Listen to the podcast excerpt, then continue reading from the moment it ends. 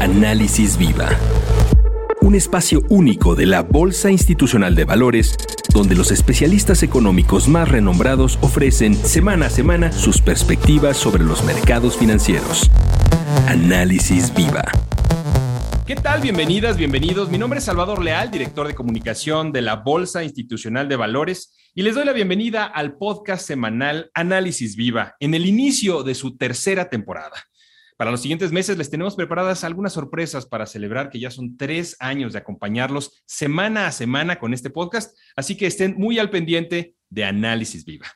El día de hoy, para el comienzo de esta tercera temporada, nos acompaña Jessica Roldán. y es Chief Economist de Casa de Bolsa Finamex. Muchas gracias, Jessica, por estar con nosotros en este Análisis Viva. ¿Qué tal, Salvador? Al contrario, muchas gracias por la invitación. Estoy muy contenta de platicar nuevamente contigo y bueno, pues entusiasmada de dar inicio a la tercera temporada. Si te parece bien, comencemos con la pregunta de inicio del año. ¿Cómo empieza el 2022? Pues sí, mira, eh, empieza con lo que yo llamaría un bache durante eh, estos, este primer mes del año que acaba de concluir, enero. Y, bueno, pues el tema que, que, que, lo causa y que no puede faltar desde hace pues justo tres años en la discusión es cómo va la pandemia, cómo va la evolución de las nuevas olas de contagio, en particular con Omicron, eh, y bueno, pues eh, en ese sentido, incluso si ya se reporta el descenso de los contagios en algunos países y hay evidencia que parece mostrar que esta es una variante mucho menos agresiva, que cobra menos vidas, pues este es un entorno de renovada incertidumbre. Cerramos el año con esta incertidumbre, eh, el año pasado empezamos este año con esta incertidumbre, que seguramente va a durar sobre todo durante el primer trimestre de este año. Entonces, ¿eso qué implica? Pues implica riesgos, tanto para la creación de empleo, dado que aumentan los números de casos, se limita la movilidad, ¿no? Incluso eh, vemos escasez eh, o, en, el sector laboral o gente que no puede eh, hacer sus actividades normales por, por, este tema. Y bueno, pues ello obviamente trae implicaciones para la cadena de suministros a nivel global, ¿no? Recordemos que hay países que tienen todavía políticas de cero COVID y entonces esto lo que hace es pues que varias actividades se cierren. Eh, y en ese sentido, todo este riesgo que, que, que, estas nuevas olas de contagio ponen para la actividad económica también se traducen o se trasladan a riesgos en términos de la inflación, riesgos al alza, en un contexto en que pues las inflaciones ya están sumamente elevadas. Estamos viendo, o seguramente ya escucharon los números de cierre del año pasado en inflación, Estados Unidos con niveles de 7%, que no se habían visto pues prácticamente desde inicio de los 80 la Unión Europea con niveles superiores a 5%, que, que no se habían visto en ningún momento eh, desde su creación, México en niveles de 7.3%, que también es un número que no se había visto en 20 años, y bueno, pues así la lista sigue, ¿no? Entonces, en ese sentido, este, hay mucho riesgo. Esto también se une, por ejemplo, al tema de altos precios de las materias primas, de alimentos, de metales, eh, de energía, ¿no? Y en el último caso, pues estos precios pueden verse exacerbados por temas geopolíticos. En particular me estoy refiriendo al conflicto entre Rusia y Ucrania, que como eh, ustedes saben es una zona estratégica para la provisión de energéticos a la Unión Europea. Entonces ese también es un tema eh, que, que, importa. Y bueno, pues todo esto se ve eh, obviamente reflejado en, por ejemplo, las revisiones que se han hecho ah, sobre las perspectivas para este año, en particular, por ejemplo, el Fondo Monetario, de otros organismos internacionales que están revisando eh, a la baja las expectativas de crecimiento global, ¿no? Son, son revisiones ligeras, eh, pero vienen con fuertes revisiones a la baja, por ejemplo, para Estados Unidos, ¿no? Para China, y bueno, por ahí también México y Brasil han traído reducciones importantes eh, en las expectativas de crecimiento, eh, sobre todo em, poniéndolo en contexto con las revisiones que se hacen para otros países. en esta semana tuvimos eh, varios datos relevantes, Jess, en términos de empleo, por ejemplo, en Estados Unidos, em, y tuvimos también ah, algunos indicadores adelantados de actividad económica para el mes de enero. Exactamente, entonces justo moviéndonos a cómo empieza el año ya para, para variables duras, ¿no? para variables eh, del sector real, lo que estamos empezando a ver son números de empleo, como tú bien dices, en Estados Unidos, todavía falta eh, que, salga el dato de desempleo y de la nómina no agrícola en Estados Unidos, que sale eh, hoy por la mañana, pero ustedes, o sea, ya, ya no vamos a poder saber ese número hasta, hasta un poco más tarde. Pero lo que hemos visto hasta el momento son pues datos mixtos. ¿Por qué? Porque por un lado, por ejemplo, ha habido caída en el empleo en negocios, se ve que cayó en enero, eh, cuando se esperaba un incremento, esto eh, debido al tema de Omicron, y fueron caídas de empleo generalizadas, ¿no? aunque, por ejemplo, en actividades como esparcimiento y hotelería fueron más pronunciadas, y entonces esto contribuyó a un mercado laboral un poco más apretado de manera temporal. Por otro lado, el jueves por la mañana salieron las solicitudes iniciales de seguro de desempleo, que si ustedes recuerdan y han escuchado a lo largo de, todas las transmisiones, pues esto es un indicador muy, muy oportuno del empleo. Eh, y estas sí nos dieron buenas noticias. En particular han estado cayendo por segunda semana consecutiva, lo que podría dar señales de que todas estas disrupciones en el mercado laboral por este nuevo, esta nueva ola de contagios está empezando a ceder, ¿no? Entonces, Em, por ahí hay señales mixtas, sin embargo, el gran dato va a ser el dato eh, de desempleo. Y bueno, eh, en ese sentido se espera que de nuevo todas estas afectaciones duren solo unos meses durante el principio del año. Eso es por el lado de empleo, por el lado de los PMI, que son los indicadores adelantados de actividad económica. Estamos viendo avances para Estados Unidos, sobre todo para el sector manufacturero. Vemos que esos índices eh, se encuentran en terreno de expansión, lo cual es una buena noticia pues también para, para México, dado que las exportaciones y el sector externo es pues el principal motor de crecimiento y ello eh, contrasta con eh, los indicadores de PMI a nivel global, que, en donde que se ve cierta desaceleración. Entonces, Estados Unidos todavía se encuentra en una fase de expansión cuando probablemente otros países en el resto del mundo se están desacelerando. En términos de inflación que mencionabas, para el caso, por ejemplo, de la zona euro, em, tendremos decisiones o tuvimos decisiones ¿no? de política monetaria em, para eh, tratar de frenar eh, pues esta oleada de, fenómeno inflacionario que se está dando en varias partes del mundo. Sí, este es un fenómeno generalizado y como tú bien dices, pues ya uh, varios bancos centrales de economías avanzadas han estado actuando de manera contundente, ¿no?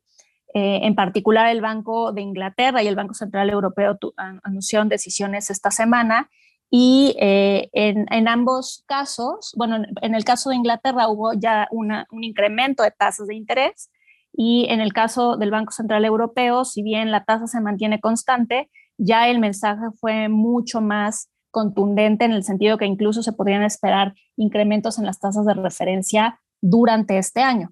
Ahora, esto viene pues seguido de ya todo el mensaje que la Fed ha venido trayendo desde el cierre del año, del año pasado y, e inicios de este, sobre pues toda esta idea de ir retirando el estímulo monetario poco a poco eh, que, que surgió a raíz de la pandemia. Entonces, en particular, aunque no pasó esta semana, sí pasó este año y no, no, no se ha comentado aquí, es importante hablar de la Reserva Federal y de la expectativa eh, de que pronto se van a empezar a, pronto empezar a subir sus tasas de interés, tan pronto como en marzo, ¿no? Entonces, em, en conferencia de prensa Jerome Powell, que es em, el presidente de la Reserva Federal, pues dijo que los indicadores del mercado laboral son suficientemente buenos, que eso genera espacio para subir eh, la tasa de interés atendiendo a este tema de la inflación, que como ya dijimos hace un rato, está en niveles históricamente altos o bueno, de, eh, en altos de, de varias décadas.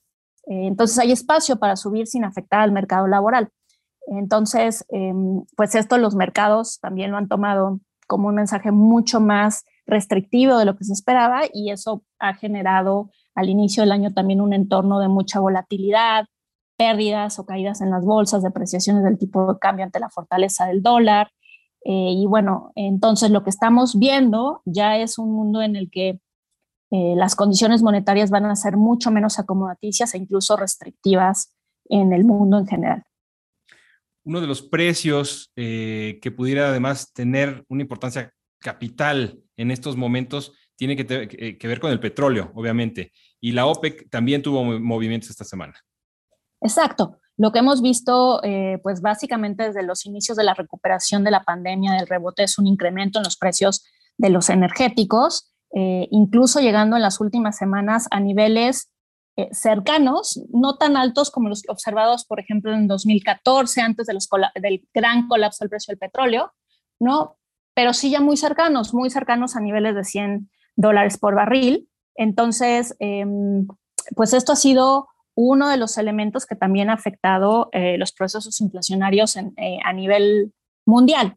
Entonces, ¿qué fue lo que pasó esta semana? Pues hubo una reunión de, la, de los países del OPEP y sus aliados, en el que pues periódicamente, eh, como tú sabes, se reúnen a discutir eh, la, la, cantidad de producción que van a tener, están, están, se ponen de acuerdo, sobre todo pues justo para tener cierto control sobre el precio del petróleo a nivel mundial. Y lo que se anunció esta semana es que continúan en el dicho de que van a empezar a subir poco a poco la producción, en particular en marzo, ah, van a subir la producción 400 mil barriles diarios, justo este, para ir mitigando un poco esta subida en el precio del petróleo.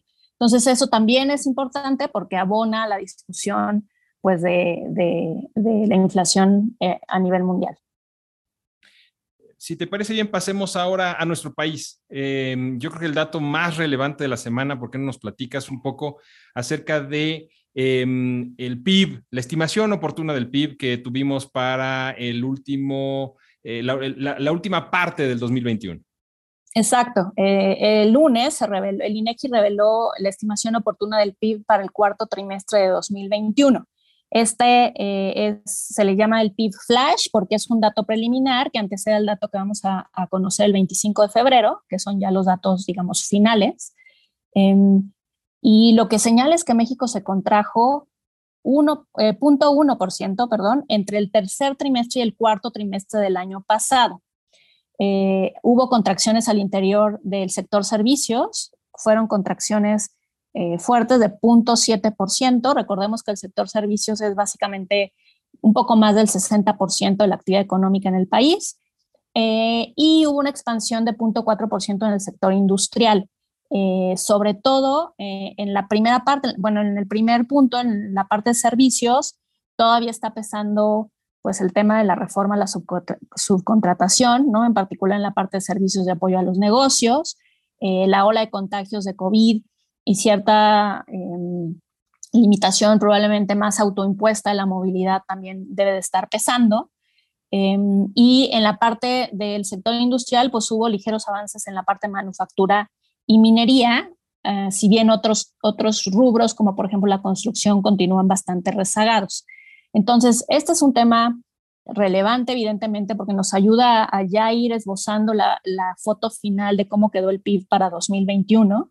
¿no? Eh, en particular, con, si este dato se confirma eh, a finales de febrero, durante 2021 el PIB habría crecido alrededor de 5%, luego de una contracción de 8.4% en 2020.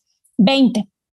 Eh, hay que revisitar también, o sea, también esto nos obliga a revisitar, el tema de la recesión en México. Seguramente todos hemos estado escuchando estas discusiones eh, sobre si la economía mexicana ya entró en recesión, qué significa esto, eh, si es una recesión técnica, etcétera, ¿no? Y bueno, pues hay que solo recordar que una recesión o la definición formal de una recesión es una caída significativa en la actividad económica que está, eh, digamos, esparcida a, lo largo de la economía, es decir, no solamente es la actividad, también otras variables como el empleo, y que además eh, tiene una duración prolongada de algunos meses. Entonces, en ese sentido, eh, lo que estamos observando en los datos, dado que el tercer trimestre fue una caída de 0.43% y ahora vemos en el cuarto trimestre una probable caída de menos 0.1%, pues eso lo que sí indicaría es que al menos en términos de duración se cumple con la definición de recesión y es por eso que mucha gente le llama una recesión técnica,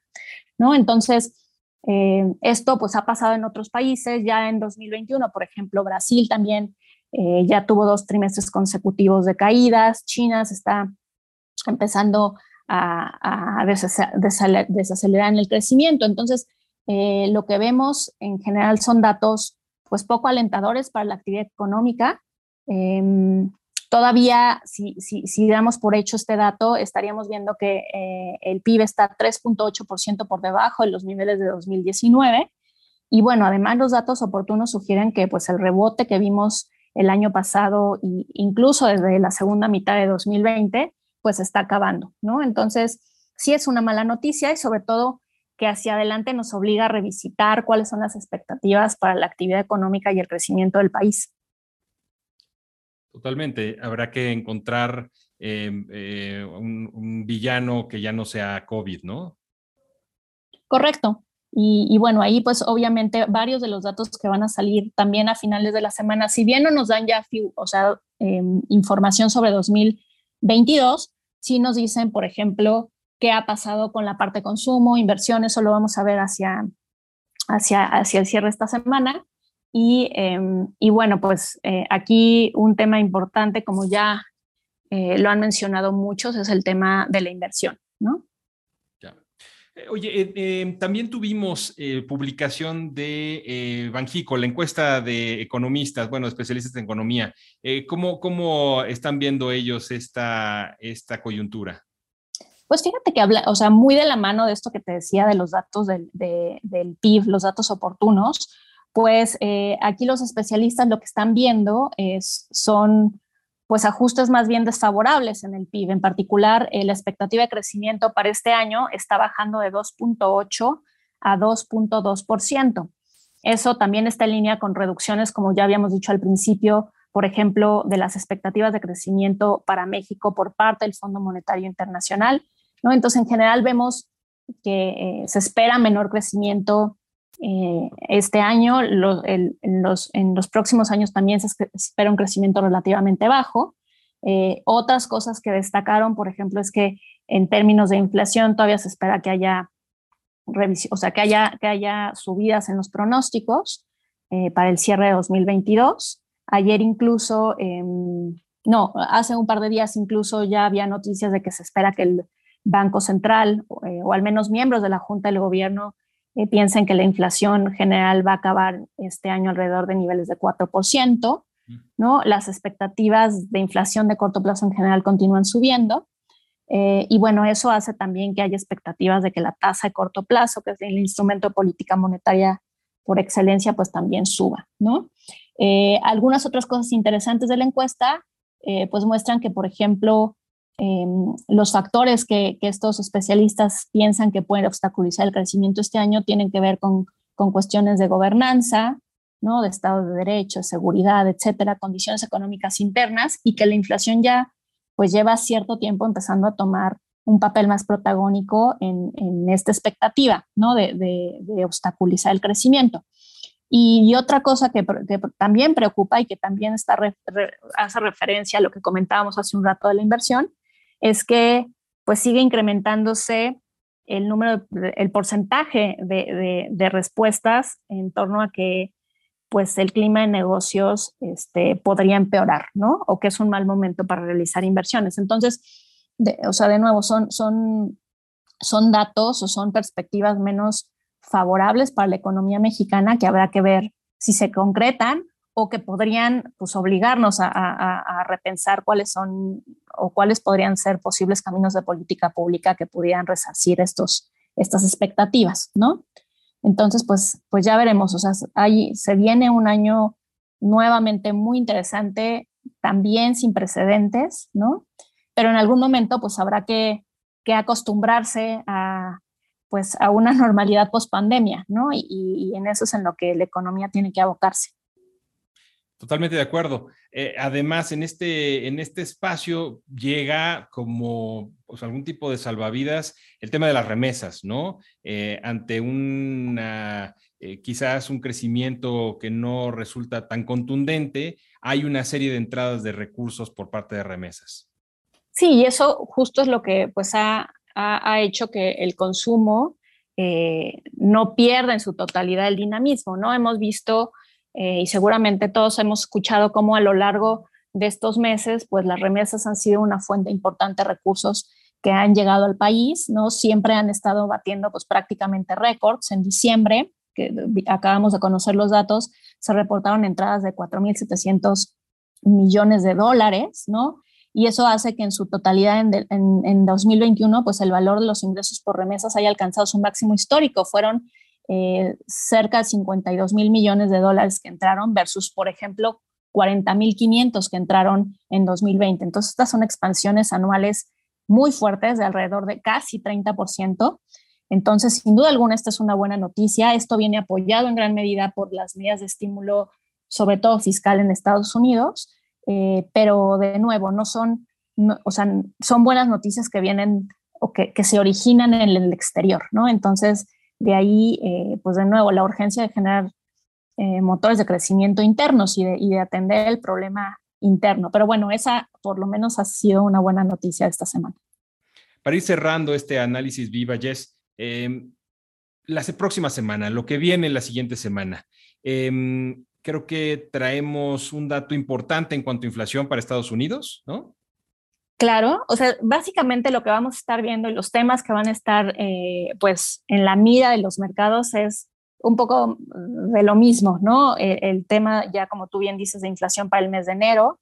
Eh, Estados Unidos cerró el año pasado, diciembre, con una inflación de 7%. Se espera que la inflación continúe subiendo a 7.3%. Esa es la expectativa de, de las encuestas o del consenso. Entonces, todavía vamos a ver un número alto eh, que podría empezarse a desvanecer en los próximos meses o, ya, ya ha entrado el segundo trimestre del año. Y eso va a ser muy importante, pues justo porque pues, es uno de los datos principales para, para definir si la Reserva Federal va a aumentar las tasas de interés en marzo. Recordemos que al final de cuentas, pues la Reserva Federal fija la tasa libre de riesgo por excelencia a nivel global, ¿no? Entonces esto va a ser muy relevante y va a tener repercusiones para el resto de los países y para la política monetaria y las tasas de interés, los precios de los activos, en, o sea, básicamente en todos los rincones, ¿no? Entonces, eso es importante y, va a ser sin duda, eh, pues, la variable que, los, a, la que los mercados estén más atentos el mes que el, perdón, la semana que entra. Y en México pasa algo similar, ¿no? Tenemos igual eh, eh, temas de inflación y Banco de México.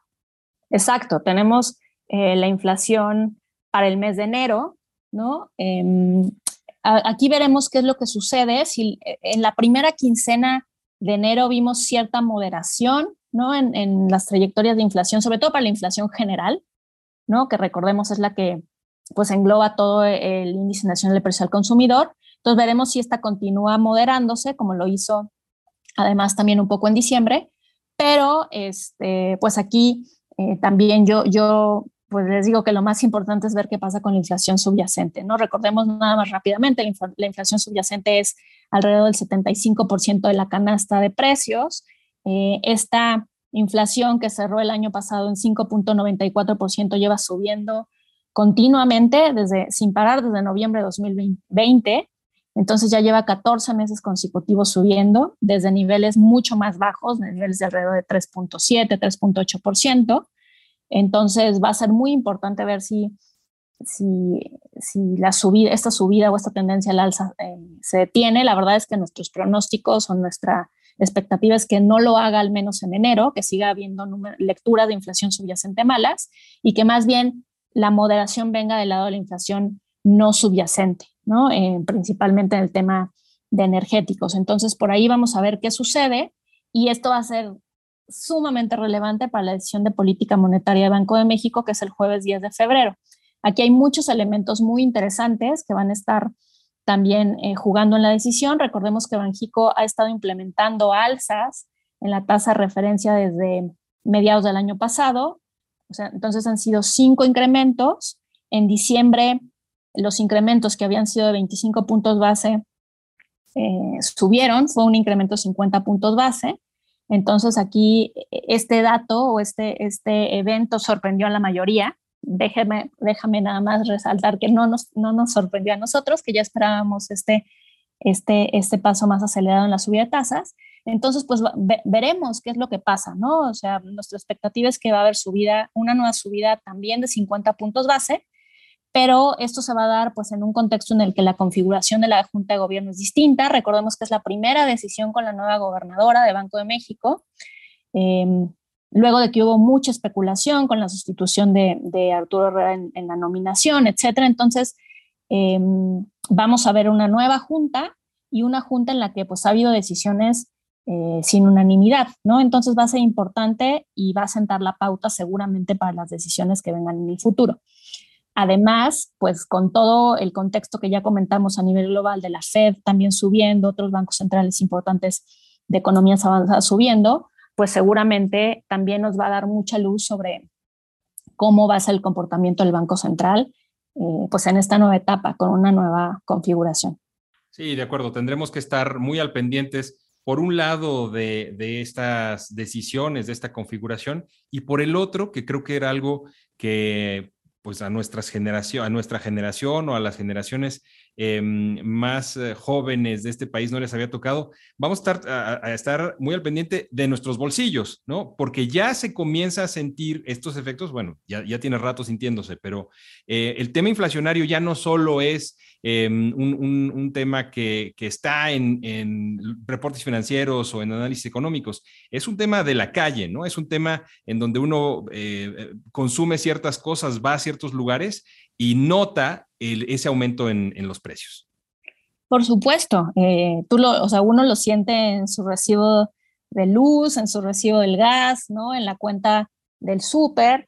Y, y, bueno, como esto es un fenómeno bien interesante, el que tú señalas, porque es cierto que las generaciones más jóvenes no están acostumbradas o nunca han vivido en un entorno inflacionario importante en la mayor parte del mundo, ¿no? O sea, incluido México. México tiene ya muchísimos años de no tener, pues, por ejemplo, inflaciones de dos dígitos, que, que en la década de los 80 eran comunes. Entonces, es cierto que uno se acostumbra a vivir en un entorno de inflación baja y cuando empiezas a, ver estos incrementos de precios, pues es que uno recuerda la importancia que tiene la labor de un banco central y la importancia que tiene que éste sea autónomo, que tome decisiones pues encaminadas justo a su mandato, que en este caso para el Banco de México es pues de mantener este, el poder adquisitivo de la moneda. Totalmente cierto. Jessica, muchas gracias por este análisis tan claro. Te agradecemos que nos hayas acompañado en este primer episodio de la tercera temporada de Análisis Viva.